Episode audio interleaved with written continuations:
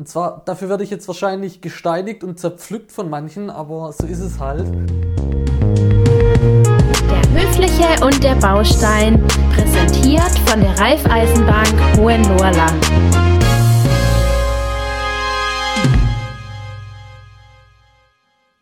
Heute haben wir wie versprochen was ganz Spezielles für euch. Und zwar Michael Frank von der Werbeagentur Die Crew. Also nicht von der Crew, sondern von Die Crew. Und äh, da freuen wir uns ganz besonders drauf. Michael, erzähl doch mal, wer bist du und was machst du? Ja, äh, auf meiner Seite herzlich willkommen und vor allem vielen Dank für die Einladung. Freut mich sehr, dass ich heute euer Gast sein darf. Mein Name ist Michael Frank, 47 Jahre alt und einer der Inhaber der Werbeagentur Die Crew aus Stuttgart. Ähm, in meiner Funktion als Inhaber der Agentur habe ich auch einen Podcast, der heißt Die Paletten müssen vom Hof. Äh, insofern freut mich, dass ich heute, freut es mich besonders heute mal nicht Moderator, sondern Gast zu sein. Eine ganz neue Erfahrung für mich. Äh, und ich spreche in diesem Podcast sehr viel über ähm, Themen wie Vertrieb und Marketing. Na, das ist natürlich auch unser Geschäftsthema äh, bei der Crew. Ähm, und wir haben es aber oft auch mit Bauthemen zu tun. Und den, so kam ja der Kontakt auch zustande, ne? denn viele unserer Kunden bei der Crew sind Firmen, die irgendwas mit Bau zu tun haben, auf verschiedenste Art und Weise. Und ähm, deswegen freue ich mich heute darüber sprechen zu können. Bevor wir aber richtig starten, ähm, interessiert mich mal eine Frage Gerne. und zwar, warum heißt denn dein Podcast eigentlich, die Paletten müssen vom Hof? Ähm, das ist ein Satz, der schwirrt bei uns in der Agentur schon ganz lange rum. Wir wissen auch nicht mehr so ganz genau, wo er herkommt. Äh, aber irgendjemand hat mal gesagt, naja, am Schluss, auch bei Werbung geht's halt darum, die Paletten müssen vom Hof. Ja, natürlich soll Werbung schön aussehen, es soll Spaß machen, sie anzuschauen, da sollen tolle TV-Spots bei rauskommen, aber am Schluss geht es darum, dass unsere Kunden besser verkaufen. Und äh, das ist natürlich ein tolles Sinnbild. Ne? Natürlich müssen nicht nur die Paletten vom Hof, sondern auch die, keine Ahnung, Päckchen aus dem Regal oder sonst irgendwas. Aber jetzt, wenn wir es heute eh mit Bau zu tun haben, finde ich, ist es ein ganz gutes Bild, weil vieles von dem, was im Bau verkauft wird, wird ja tatsächlich auch aus, auf Paletten verkauft. Ja, cool, super. Vielleicht kannst du mal kurz ähm, sagen, wo denn jetzt dein Bezug zum Handwerk bzw. zur Baubranche liegt, jetzt speziell ähm, zu deiner Werbeagentur, die Q, oder auch bezogen auf deinen Podcast, den du ja auch noch hast. Ja, du, ich, der Bezug zum Bau fängt bei mir eigentlich schon relativ früh an. Also das fängt schon damit an, dass ich äh, als äh, Kind und Jugendlicher es mitbekommen hat, als äh, das elterliche Haus gebaut wurde und ich da viel mitgeholfen habe. Das war mit Sicherheit so die ersten Berührungen mit dem Bau. Ich habe dann ähm, viele Ferienjobs auf dem Bau gemacht, äh, vor allem so im Bereich Elektroinstallation Installation, habe wochenlang Lampen an Decken geschraubt und solche Dinge. Ähm, habe dann Elektrotechnik studiert ähm, und bin dann bei Siemens äh, im Bereich Gebäudetechnik gewesen, also Klima-, Lüftungs- und Heizungstechnik und war dort auch für Baustellen verantwortlich. Ja? Ähm, habe dort in, in, Freiburg, in Stuttgart und auch in der Nähe von Berlin ähm, über ein bisschen mehr als zwei Jahre mich um die Projektleitung von Klima-, Lüftung, Heizungsbaustellen quasi gekümmert. Äh, das war ein ganz spannendes Thema und bin dann eher per Zufall in die Werbebranche reingerutscht, aber dadurch, dass ich diesen technischen Hintergrund hatte, eben in eine Werbeagentur, die sich ausschließlich mit so technischen Themen, erklärungsbedürftigen Themen und eben oft auch mit Themen rund um den Bau beschäftigt hat. Das ist so meine Geschichte und ähm, das, wenn ich es mal so sagen darf, verfolgt mich auch seither. Also das ist jetzt äh, ähm, schon äh, bald 14 Jahre her, also 1997 bin ich da in die Werbung eingestiegen und habe auch über die ganze Zeit hinweg immer wieder Firmen und Marken im Bau Baubereich betreut. Also Isoware im Bereich Dämmstoffe zum Beispiel oder Xella mit äh, den Ytongsteinen ähm, oder den Silka-Steinen war mal ein Kunde von mir. Ich betreue heute Firmen äh, wie zum Beispiel Sto, bekannt vor allem durch den gelben Sto-Eimer, kennen, äh, es ist so das wichtigste Markenzeichen von Sto oder Dormakaba im Sicherheitsbereich. Ich äh, betreue in der Agentur unter anderem Bosch Professional, das sind die blauen Elektrowerkzeuge von Bosch, also die Profi-Werkzeuge. Ähm, aber auch Kunden, kleinere Kunden wie die Firma Schnabel, die machen so Elektroinstallationszubehör ähm, äh, oder Mefaco, die machen Lochbleche, also alles Themen, die irgendwas im weitesten Sinne mit Bau, mit Handwerk zu tun haben.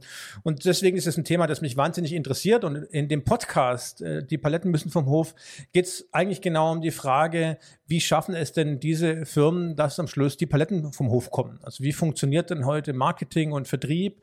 Da spreche ich jetzt nicht ausschließlich über den Baubereich. Äh, wir haben auch andere Bereiche bei der Crew, die wir betreuen, aber das ist oft ein Thema. Und ähm, ich habe dort auch Gäste eben aus dem Bereich Bau oder aus baunahen Bereichen, mit denen ich mich dann darüber unterhalte. Was ist denn so die Besonderheiten in euren Branchen? Äh, was muss man denn beachten, wenn man Marketing und Vertrieb in den Bereichen macht? Was ändert sich durch die Digitalisierung und so weiter und so fort? Und das ist quasi so die ganze Geschichte. Was habe ich mit Bau zu tun und was hat Werbung mit Bau zu tun und die Crew mit Bau zu tun? Der Ju und ich sprechen ja in unserem Podcast immer aus der Endverbraucherperspektive. Und ähm, was mich jetzt interessieren würde, habt ihr bei euch in der Werbeagentur ähm, auch immer, seht ihr das auch immer aus der Perspektive des Endverbrauchers? Oder ähm, wie geht denn ihr dann im Endeffekt vor? Also grundsätzlich ja, hängt aber so ein bisschen vom Produkt ab. Na, ähm, es gibt Produkte, die sind für den Endkunden irrelevant, die bekommt er gar nicht mit dann spielt er da vielleicht gar keine große Rolle. Also ich sag mal, äh, wenn wir jetzt über Bosch Professional sprechen, die blauen, blauen Elektrowerkzeuge, na, das ist jetzt ein Produkt, das wird nicht verbaut, sondern das ist ein Produkt, das nutzt der Handwerker zum Arbeiten. Da spielt jetzt der Endkunde keine Rolle. Oder äh, irgendein Profi-Produkt, das quasi hinter der Wand verschwindet, äh, wo der Endkunde auch nichts entscheidet, dann nicht. Aber bei ganz vielen Produkten ist es eben so, dass der Endkunde mitspricht, dass er mitentscheidet oder vielleicht auch schon einen Wunsch hat. Ja. Kunden haben, manche Kunden Kunden wollen ein Haus aus, äh, die wollen, dass bei ihnen Ütungssteine verbaut werden oder auch nicht. Oder haben eine bestimmte Vorstellung, wie ihre, wie die Dämmung des Hauses ausschaut. Oder die haben schon mal was gehört von ähm, der Farbe Lotusan, eine Farbe von Stoh, wo, wo das Wasser abperlt. Und dann sagen die, wenn sowas hätte ich gerne. Ja, also insofern spielt der Endkunde schon immer eine wichtige Rolle, weil am Schluss ist es eine Verkaufskette. Ne? Die Firma, die Marke, der Hersteller verkauft etwas, entweder direkt an den Handwerker oder manchmal auch über den Fachhandel an den Handwerker. Und der Handwerker muss es ja letztendlich auch weiterverkaufen. Ähm, ob das jetzt der private Hausbesitzer oder Wohnungsbesitzer ist oder ob das ein, äh, ein, ein, ein Investor ist oder sonst irgendwas. Da ist ja nochmal der, jemand, der im Zweifel auch eine Entscheidung trifft. Und bei manchen Sachen hat er halt einen größeren Einfluss und bei manchen Sachen einen kleineren Einfluss. Und davon hängt es dann so ein bisschen ab. Äh, aber wir denken, die müssen dann äh, die Kette natürlich zu Ende denken. Du hast ja gerade erwähnt, dass du 1997 in die ähm, Werbeschiene eingestiegen bist, damals dann. Kannst du denn sagen, wie sich denn jetzt in der Zeitspanne von 1997 bis heute das Marketing bezogen auf die Baubranche und eben ja auch auf das Handwerk ähm, verändert hat? Hat sich denn dort was verändert? Ja, also, äh, also das hat sich massiv verändert. Ähm, früher war Marketing im Baubereich, das war eigentlich relativ einfach. Also hin zu den Handwerkern gab es gar nicht so viele Möglichkeiten. Das lief weitestgehend über Anzeigen und über Messen. Das war damals so das Wichtigste. Und über Broschüren, ja, die der Vertrieb mitgenommen hat und dem Kunden gegeben hat. Ja. Und dann hat man natürlich auch immer noch mal Broschüren oder Unterlagen gemacht, die dann der Handwerker nutzt, um seinen Kunden Dinge zu verkaufen. Also ähm, wie kann ich jetzt zum Beispiel, wenn das ein Sanitär-Handwerker ist, der hat ja manchmal auch so einen kleinen Ausstellungsraum, Verkaufsraum, was hat er da für Broschüren, damit er seine Kunden beraten kann. Das sind die Dinge, die man damals gemacht hat. Und dann hat so langsam das Internet Einzug gehalten im Handwerk, deutlich langsamer als in anderen Branchen. Das ist ja so ein Thema am Handwerk. Es ist ja schon sehr traditionsbehaftet. Ich will es jetzt gar nicht negativ sehen, aber es ist ja schon eine Branche, die etwas länger braucht, bis sie sich verändert oder bis sie Änderungen aufnimmt. Hat es mit Sicherheit mit, dem, mit den digitalen Medien etwas später angefangen, aber heute ist es schon auch so, dass auf diesen klassischen Wegen ist es wahnsinnig schwierig, Handwerker zu erreichen. Und auch die Endkunden äh, informieren sich heute ja ganz anders äh, und gucken nicht unbedingt eine Broschüre durch. Natürlich schauen die auch mal einen schönen Katalog an, wenn es um, was weiß ich, Wasserhähne geht oder um Farben und die wollen vielleicht auch mal eine Farbprobe sehen oder eine Stoffprobe oder Tapetenprobe. Aber ich sage mal, die ganze Erstinformation, die ganze Recherche und auch das Kennenlernen von Technologien und von Möglichkeiten, das läuft alles digital ab. Und das hat sich über die Jahre schon massiv verändert. Und heute ist es inzwischen so, dass bei all den Kunden, die wir da betreuen, ähm, eigentlich die digitale Kommunikation im Vordergrund, im Vordergrund steht. Ja, das heißt, äh, wir über, überlegen immer zuerst, wie können wir die Kunden digital erreichen. Und wenn ich dann über Kunden spreche, sind es natürlich die Handwerkskunden, also den Handwerker. Es sind aber auch die Endkunden, ne, die Verbraucher, wenn man so will. Denn eins ist auch ganz wichtig, so ein Hersteller hat halt auch immer die Aufgabe und das Ziel, dass der Endkunde nachher zum Handwerker geht und sagt, ich würde gerne, hätte gerne, dass du mein Haus mit Stohfarben oder meine Wohnung mit Stohfarben streichst. Das heißt, die Aufgabe von Stoh als Beispiel jetzt ist es eben nicht nur zu sagen, lieber Handwerker, wir haben ganz tolle Produkte, setzt die doch ein, sondern der Handwerker äh, hat auch ein Stück weit die Erwartungshaltung, dass Stoh mit dem Endkunden kommuniziert, damit dann der Endkunde zum Handwerker kommt und dann bei ihm das entsprechende Produkt an äh, anfordert. Wir nennen das Vorverkaufen. Also der, der Markenhersteller wie, wie ein Sto oder ein, äh, andere, die ich vorher genannt habe, die müssen eigentlich ihre Produkte an den Endkunden schon vorverkaufen, dass es der Handwerker nicht mehr tun muss. So kann man das ein bisschen sagen. Ja. Das ist natürlich genial, wenn der Endverbraucher zum Handwerker sagt, ich möchte nur, dass es mit dem einen Produkt, mit dem speziellen Produkt verbaut wird. Das ist natürlich ein Traum für den Hersteller. Ähm, was Besseres gibt's ja eigentlich nicht. Und wenn man das dann geschafft hat, dann ist natürlich ähm, alles perfekt ja. organisiert. Ja, das ist eine hohe, das ist die hohe Kunst, aber äh, das ist super wichtig. Ne? Ähm, und äh, da merkt man auch, was sich geändert hat. Denn früher hat der Hersteller gar nicht so sehr an die Endkunden kommunizieren können, weil es die Wege zum Endkunden gar nicht gab oder weil er sich das nicht leisten konnte. Also ich kann es eben nicht als Hersteller im Baubereich äh, für Millionen von Euro eine Endkundenkampagne machen heute im digitalen Bereich ist das schon möglich. Ja, ich kann schon da präsent sein und wir haben es natürlich heute auch mit viel aufgeklärteren Bauherren zu tun, die digital recherchieren und auch wissen, was gibt es denn da und äh, manchmal auch kontrollieren, berät mich denn der Handwerker denn da gut, ja, oder gibt es da noch andere Möglichkeiten? Und dann stoßen die eben auf die Hersteller ähm, und dann muss der Hersteller eben auch einen guten Auftritt für die Endkunden haben ähm, und dann ist es so, wenn dann das Produkt wirklich gut ist und überzeugt, dann fragen die Endkunden das tatsächlich auch an dann sagen die, hey, ich habe da gehört, da gibt es eine Farbe, die dieses oder jenes leistet. Oder ich habe gelesen, es gibt ähm, da diesen Dämmstoff oder sonst irgendwas, das hätte ich eigentlich gern bei mir. Und wenn ein Endkunde dann mit so einer Überzeugung zum Handwerker kommt, kann der Handwerker gar nicht mehr so viel machen.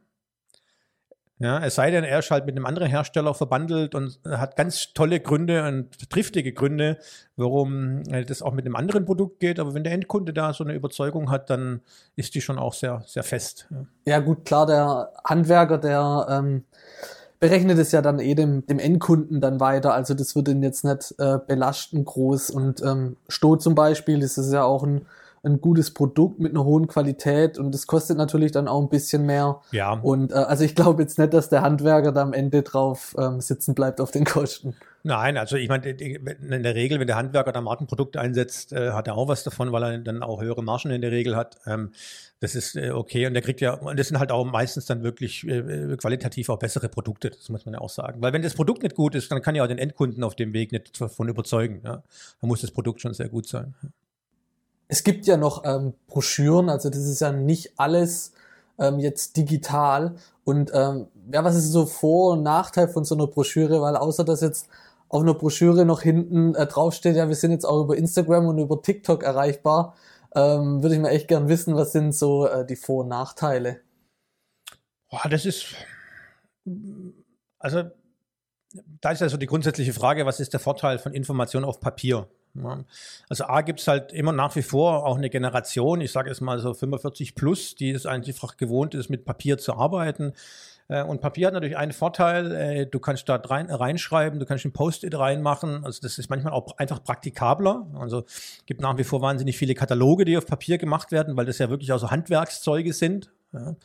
Auf der anderen Seite ist es halt ökologisch immer so ein bisschen fraglich, wenn da Hunderttausende von Prospekte gedruckt werden, muss das denn immer sein? Das heißt, so Prospekte, die vor allem fürs Verkauf, für das Verkaufsgespräch da sind, wenn es der Vertrieb mit dem Handwerker oder auch der Handwerker mit dem Endkunden spricht, da merken wir schon, dass es immer digitaler wird. Da ist das Handwerk mit Sicherheit noch am Anfang gibt eine, einige Firmen, die machen das schon komplett auf dem iPad, ähm, ähm, so dass also der Vertrieb, wenn er mit dem ähm, mit dem Handwerker spricht, Dinge auf dem iPad präsentiert oder dass auch der Handwerker Werkzeuge oder quasi so Präsentationstools äh, in die Hand bekommt, mit denen er seinen Kunden Dinge auf dem iPad oder auf dem Tablet zeigen kann. Aber da an der Stelle werden schon noch relativ viele Broschüren eingesetzt. Das muss man ganz klar sagen. Das hat aber auch ein bisschen damit was zu tun, wie das Handwerk da strukturiert ist. Ne? Wir haben halt im Handwerk ein sehr hohes Altersgefälle. Wir haben sehr viele Betriebe, wo die Inhaber, ich sage mal so, so rund ums Rentenalter sind, wo, ja auch, wo wir auch eine sehr ungeklärte Nachwuchssituation haben im Handwerk, ist ein großes Problem. Haben gleichzeitig aber auch eine sehr junge Generation, äh, die die Betriebe schon übernommen hat. Und da ist es auch komplett unterschiedlich. Ne? Wenn ich jetzt ähm, keine Ahnung, ich will es jetzt nicht pauschalieren, aber so einen 60-jährigen Handwerksmeister oder Handwerksbetriebsinhaber habe, der tut sich dann vielleicht ein bisschen schwerer, dann mit dem iPad zu arbeiten und der will vielleicht noch eine Broschüre haben. Und der Jüngere, der jetzt gerade äh, den Betrieb von seinem Vater oder so übernommen hat, tut sich da vielleicht ein bisschen leichter. Das ist auch so eine Herausforderung, weil wir da einfach verschiedene Generationen äh, haben, die wir ansprechen müssen.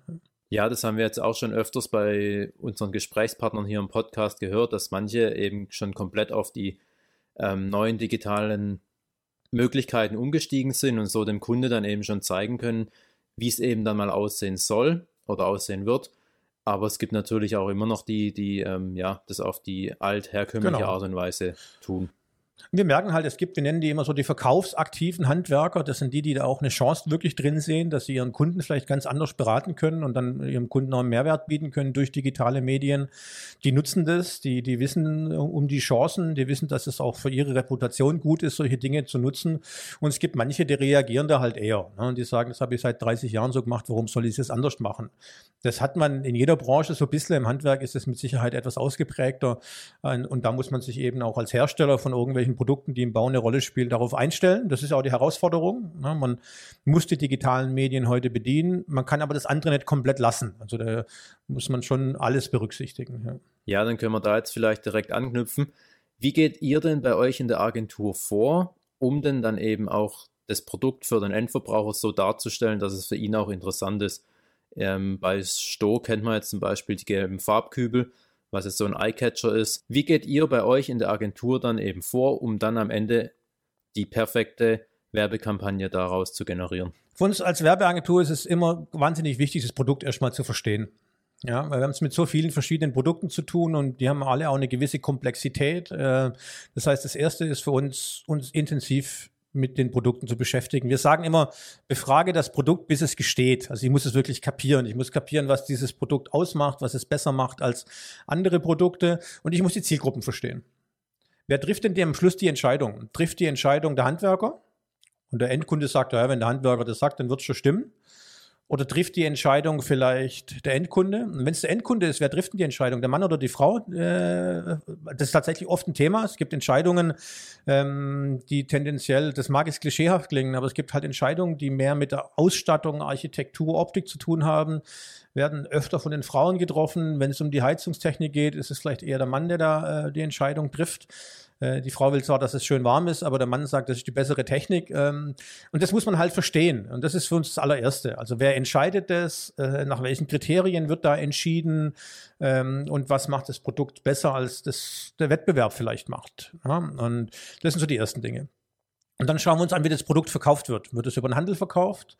Ist es ein Produkt, das ich aus dem Regal nehme? Oder ist es ein Produkt, das vielleicht eine höhere Beratungsleistung braucht. Ich meine, es ist jetzt ein Unterschied, ob du, keine Ahnung, eine Heizung brauchst. Das ist ein technisch kompliziertes Produkt, vielleicht ein schwieriger und ein teures Produkt, ein anderer Prozess, wie wenn du jetzt eine Tapete raussuchst oder so. Ja. Ähm, und ich glaube, das spielt auch nochmal eine Rolle. Also wie läuft der ganze Beratungs- und Entscheidungsprozess zu so einem Produkt? Das müssen wir ganz genau verstehen. Und dann kommt eine ganz wichtige Frage, wie erreiche ich die denn? Wenn ich jetzt weiß, das ist der Mann entscheidet es oder die Frau entscheidet es oder der Handwerker trifft die Entscheidung, wo kann ich denn jetzt so kommunizieren, dass der das auch mitbekommt? Mache ich das auf einer Messe? Mache ich das digital? Mache ich das mit Anzeigen? Gehe ich auf irgendwelche regionalen Messen, wo die Endkunden äh, sind? Ist es ein Produkt, das eher in der Renovierung verkauft wird? Ist es ein Produkt, das eher im Neubau verkauft wird? Das sind hunderte Fragen, die da auftauchen. Und die müssen wir alle sehr systematisch und strukturiert abarbeiten, um dieses, um diesen kompletten Verkaufsprozess zu verstehen. Und dann können wir uns überlegen, was machen wir denn da ganz konkret? Ja, äh, ist es wichtig, dort den Vertrieb erstmal schlau zu machen, dass der besser mit dem Handwerker sprechen kann? Oder ist es wichtig, den Handwerker äh, zu erreichen? Muss man ihn vielleicht auch ausbilden? Es gibt ja auch Produkte, wo der Handwerker trainiert werden muss. Ja. Ähm, und wenn man das alles weiß, dann kann man ein gutes Konzept erarbeiten, um das Produkt, um solche Produkte erfolgreich zu vermarkten. Ihr tut ja dann eigentlich nicht nur das Produkt kennenlernen, sondern tatsächlich auch den Menschen äh, der da dahinter steckt. Also. Ihr, ihr tut ja die Personas identifizieren, wenn man das so nennen kann. Ja, das ist genau, genau richtig, auch in der Formulierung. Also ähm, früher hat man über Zielgruppen gesprochen, das ist nach wie vor richtig, aber was man heute macht, ist, das Zielgruppe ist ein sehr abstrakter Begriff. Ne? Männer zwischen 35 und 45, mittleres Einkommen, äh, Familie, zwei Kinder, äh, fährt ein äh, A4 Kombi oder so. Das wäre so eine Zielgruppenbeschreibung. Was man heute macht, das ist der Begriff, den du gerade in den Raum geworfen hast, ist über Personas zu sprechen. Man versucht, sich diese Person so äh, konkret wie möglich vorzustellen. Max Mustermann, 1,85 groß, blonde Haare, drei Tagesbart, ähm, fährt dieses oder jenes Auto, geht hierhin in Urlaub, äh, liest jeden Tag die Stuttgarter Zeitung, äh, am Sonntag aber die Bild, keine Ahnung. Also man versucht es so, so konkret wie möglich eine anfassbare Persona, so nennt sich das, daraus zu machen. Äh, das macht es uns leichter, dann zu überlegen, wie können wir denn diesen Menschen ansprechen. Ja, oder wenn ich jetzt sage, ich spreche einen Handwerker an, es ist halt ein Riesenunterschied, ob der, ob diese Persona, die wir da definieren, äh, ob die zwischen 20 und 30 ist also relativ kurz nach der Ausbildung oder zwischen 30 und 40 oder 30 und 45, so mitten in der Karriere, oder ob das jemand ist, der äh, das schon seit 30 Jahren macht. Das ist ein Riesenunterschied, ob das jemand ist in einem Handwerksbetrieb, mit drei Mitarbeitern oder ein Handwerksbetrieb mit 30 Mitarbeitern, weil der Inhaber da ganz andere Aufgaben hat und vielleicht gar nicht mehr auf der Baustelle ist, anders als vielleicht in einem Dreimannbetrieb, wo der Inhaber auch ganz normal mit auf die Baustelle geht. Und die Sachen muss man halt sich auch über diese Personas genau anschauen. Das gilt natürlich nicht nur für den Handwerker, sondern auch für die Endkunden. Ja. Denn auch da ist es ja wichtig zu verstehen, wenn jetzt diese nehmen wir mal das Beispiel, die Heizung, der Mann entscheidet, äh, überlegt sich, was für eine Heizung, dann ist ja auch die Frage, ist es jemand, der sehr stark Wert auf Technik legt, der will so ein Techie-Produkt haben? Oder ist es jemand, dem es vor allem Nachhaltigkeit geht, um Energieeinsparung? Also wo liegen auch dem seine Bedürfnisse? Und damit muss man sich sehr genau beschäftigen. Bedingt aber auch, dass wir manchmal mit rausgehen. Also wir gehen auch mal mit dem Vertrieb mit zu den Handwerkern, wir gehen auch mal auf die Baustellen. Ähm, also wir wollen das schon auch die, wie soll ich sagen, die Bauluft schnuppern. Unsere Leute aus den Teams sind auch regelmäßig bei Bosch zum Beispiel, um dort Werkzeugtrainings zu machen, arbeiten dann auch mit den Werkzeugen, dass man mal so einen Bohrhammer auch mal in der Hand hatte, weil wenn man das nicht mal spürt oder so, dann, dann kann man das auch nicht vermarkten. Ja, das ist ganz wichtig. Ja, ist wahnsinnig interessant. Ähm, das hatte ich so vorher gar nicht auf dem Schirm, dass man sich vorher mit dem Produkt eben so auseinandersetzen muss, damit man auch weiß, um was es geht und dass man das Produkt dann eben auch dementsprechend bewerben kann. Ja, und das ist halt, weißt du, wenn ich jetzt äh, Werbung von Schokoriegel mache, da kann ich halt reinbeißen. Ja. Aber bei diesen technischen Produkten oder Rundumbau, dann muss ich, da muss ich halt auf die Baustelle. So, so, das ist ganz einfach, ja. ich muss mit Handwerkern sprechen, muss verstehen, was die bewegt. Und das, das ist nichts theoretisch, das ist nichts, was ich im Lehrbuch lesen kann. Also da, da muss ich mit den Leuten sprechen, da muss ich die kennen. Ähm, und das ist ein ganz wichtiger Bestandteil unserer Arbeit. Wir sprechen ja eigentlich schon die ganze Zeit darüber. Jetzt nochmal eine spezielle Frage zur Digitalisierung. Wie siehst du aktuell die Digitalisierung im Handwerk? Wie ist da so aktuell der Fortschritt? Und ähm, was ist da eben noch möglich oder was ist da noch zu tun? Und wird sich die Digitalisierung da eben in Zukunft durchsetzen?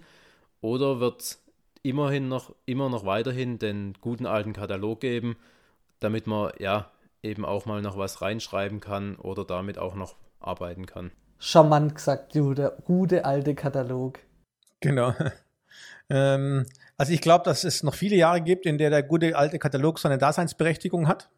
Ähm, es gibt einfach Themen, da ist der wichtig. Ja. Ähm, ich habe das vorher angesprochen. Ein Katalog kann manchmal einfach eine wichtige Rolle spielen, weil er ist halt ein Arbeitswerkzeug, ne, wo ich reinkritzeln kann.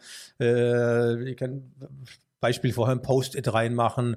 Ähm, das sind ja so geliebte Dinge, na, wo ich genau weiß, auf der Seite ist mein Produkt. Das ist einfach manchmal für den Handwerker äh, als Beispiel wahnsinnig schnell und einfach mit dem Katalog zu arbeiten.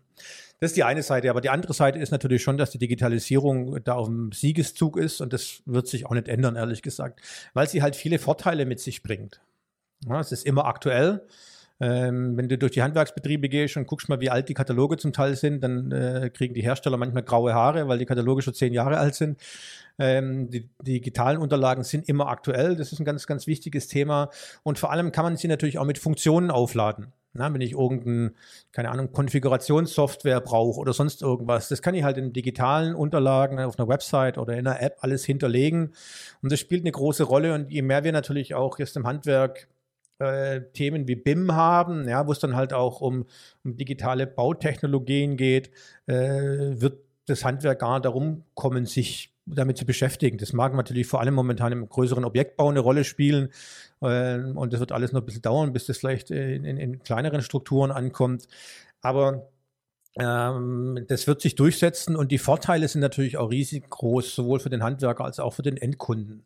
Äh, es gibt heute so viele nützliche Helferlein äh, auf, auf, meinem Handy, ob das das Bautagebuch ist. Ich meine, allein die Kamera auf dem Handy ist ein wahnsinnig wichtiges Werkzeug, wo ein Handwerker Dokumentation macht oder äh, sich Notizen macht für sein Aufmaß. Oder wir haben Systeme, wo man Räume vermessen kann. Ich kann Elektrowerkzeuge mit dem Handy steuern. Also die ganze Digitalisierung wird nicht nur in der Kommunikation, sondern vor allem im Alltagsgeschäft des Handwerkers meines Erachtens noch eine viel, viel größere Rolle einnehmen. Ja, oder wenn ich an so digitale oder so äh, technische Produkte im Gebäude denke, die ja auch immer mehr äh, digital durchs Handy oder so gesteuert werden. Ne? Also wenn ich heute eine neue Heizung haben will, will ich halt im Zweifel auch, dass ich die mit dem Handy bedienen kann oder einen Status abrufen kann oder solche Dinge.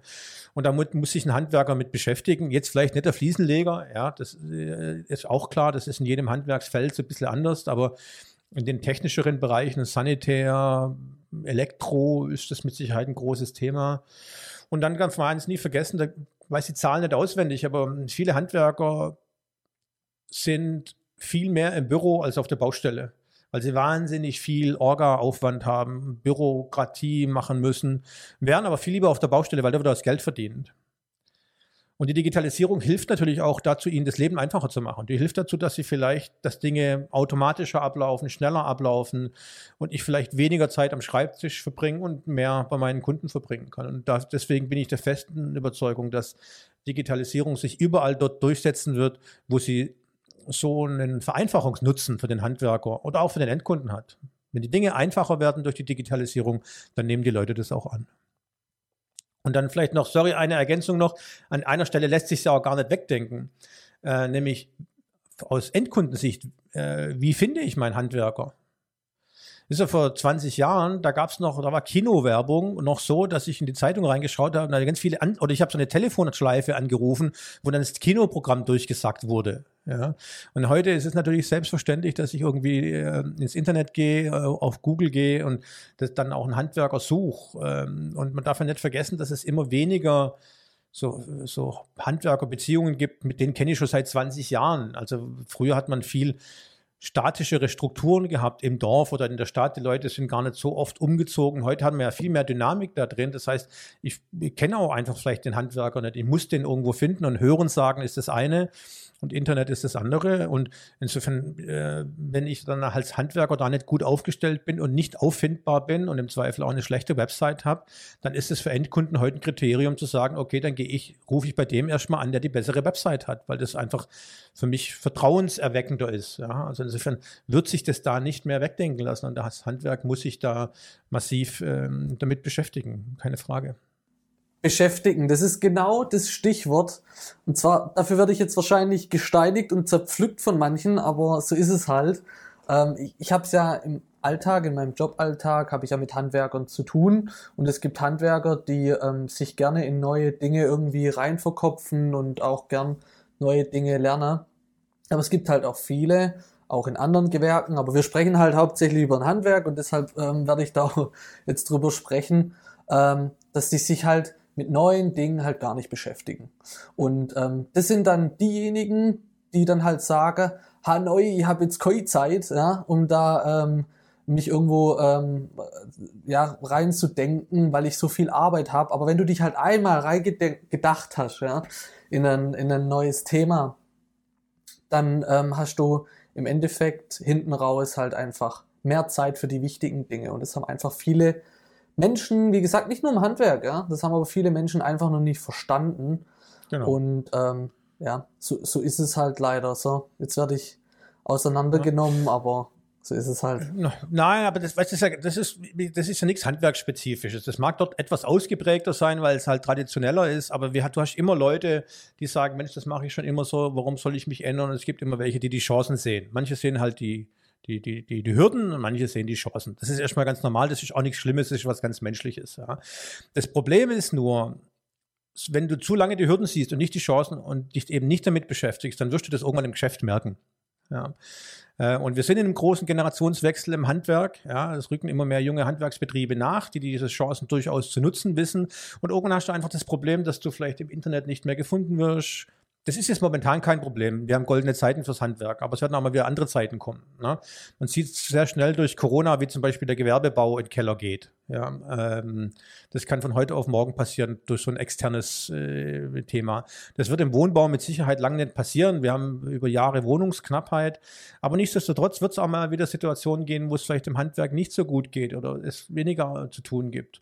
Und dann äh, habe ich vielleicht ein Problem damit. Ja? Oder ich habe Michael, Problem. sorry, dass ich dich mal kurz unterbreche, ist ja eigentlich deine Plattform, sorry. Oh, nein, nee, alles gut. Ähm, aber ich finde es einfach so, so super spannend, ähm, weil, guck mal, das Thema, also das Wort Mundpropaganda, ja, was heißt denn das? Ja, da habe ich jetzt, äh, bin ich ähm, ja Bauherr und habe einen Handwerker bei mir gehabt, der ist so voll äh, digitalisiert, rennt da mit einem iPad rum und äh, weiß ich nicht, ähm, ist unheimlich schnell, gerade weil er halt sich da mit der Digitalisierung beschäftigt und kommt schneller voran und ähm, spreche dann mit meinem Nachbar, ja, und sag, hey, guck mal, der, der Handwerker, der Stefan, der war letzt bei mir und äh, der ist super schnell, der, der ist ja so digitalisiert, der ist so cool und nicht nur so cool, sondern auch wirklich ein Fachmann. Ähm, dann nimmt der Nachbar, nimmt halt den anderen Handwerker und nicht der, der sich halt nicht mit der Digitalisierung beschäftigt oder der sich halt einfach nicht, da sind wir wieder beim Weiterentwickeln, der sich halt einfach nicht weiterentwickelt. Ja. Und da darf man eins nicht vergessen, durch die Digitalisierung äh, schafft ja für den Endverbraucher Transparenz. Und die Leute sind heute wahnsinnig gut informiert. Das heißt, der weiß, der Endverbraucher weiß ja heute auch viel mehr als vor 20 Jahren, was geht, was gibt's für Produkte, was gibt's für Möglichkeiten. Und wenn er dann auf einen Handwerker trifft, der da vielleicht eher so aus so einer älteren Generation kommt oder, sage ich mal, das ein bisschen ablehnt, dann äh, wird er, wie du das sagst, vielleicht schon eher sagen, naja, gehe vielleicht doch zu dem anderen. Ja. Oder wenn ihr jetzt, ganz ehrlich, es gibt, äh, ich möchte halt mein Angebot per E-Mail haben und nicht per Fax und auch nicht per Post. Ja. Ähm, auch solche Sachen gibt es nach wie vor, dass jemand sagt, ihr schickt es ihnen dann zu. Nee, will ich halt nicht. Ähm, und das ist aber auch nichts Neues, ehrlich gesagt. Ja, sondern das ist ja immer, wie stelle ich mich am besten auf die Bedürfnisse meiner Kunden ein? Das ist ja genauso wie wenn ein Handwerker zu dir kommt und es gibt Handwerker, die räumen hinterher auf Picobello und es gibt Handwerker, das sieht hinterher aus äh, wie die Sau. Ähm, und die einen verstehen halt, mit ihren Kunden umzugehen und die anderen nicht. Und das ist, ja, ich muss als Handwerker verstehen, wie meine Zielgruppe tickt. Genau das, was wir als Agentur ja auch verstehen müssen für unsere Kunden. Und wenn ich verstehe, dass es für meine Kunden eine Rolle spielen kann, dass ich eben auch dort digitaler arbeite äh, und ich tue es nicht, dann habe ich, hab ich halt Pech. Ja, das ist so. Das, da ist der Markt ehrlich gesagt sehr kalt also, und sehr hart. Ja. Ja, ich glaube, das ist überall so. Wer sich nicht weiterentwickelt, der hat früher oder später einfach ein Problem. Also das ist nicht nur genau. bei den Handwerkern so, das ist einfach in, in jedem Bereich so. Ja. Und ähm, da müssen einfach auch die Handwerker jetzt mit der Zeit gehen und da eben Absolut. sich auch ähm, weiterentwickeln und offen sein für Neues. Aber ich habe gerade auf die Zeit geschaut und bin echt erschrocken, wie lange wir jetzt schon hier sprechen. Ja, wir haben schon eine ganz schöne, ganz schöne Redestrecke hinter uns gebracht, gell? Ja, das ist aber auch halt ein mega, mega interessantes Thema und ähm, ich kann mich noch erinnern am Anfang, wo ich im Jude von dir erzählt habe, Michael, ähm, da habe ich ihm gesagt, ja, es gibt den Michael Frank, der ist äh, Inhaber, einer von den Inhaber von The Crew und da habe ich dem gesagt, ähm, dass ihr ähm, ja, Werbung für Produkte, für ein Handwerk macht. Ähm, und äh, da hatte Ju dann schon auch zu mir gesagt, so, hä, was hat denn das aber jetzt für den, für den Endverbraucher zu tun, weil wir ja ähm, in unserem Podcast aus der Sicht des Endverbrauchers sprechen. Und ich glaube, Ju, ich habe es tatsächlich geschafft, oder? Äh, dich zu überzeugen. Ja, absolut. Also es war mega interessant und ich bin froh, dass wir heute die tolle Folge mit dir aufnehmen durften.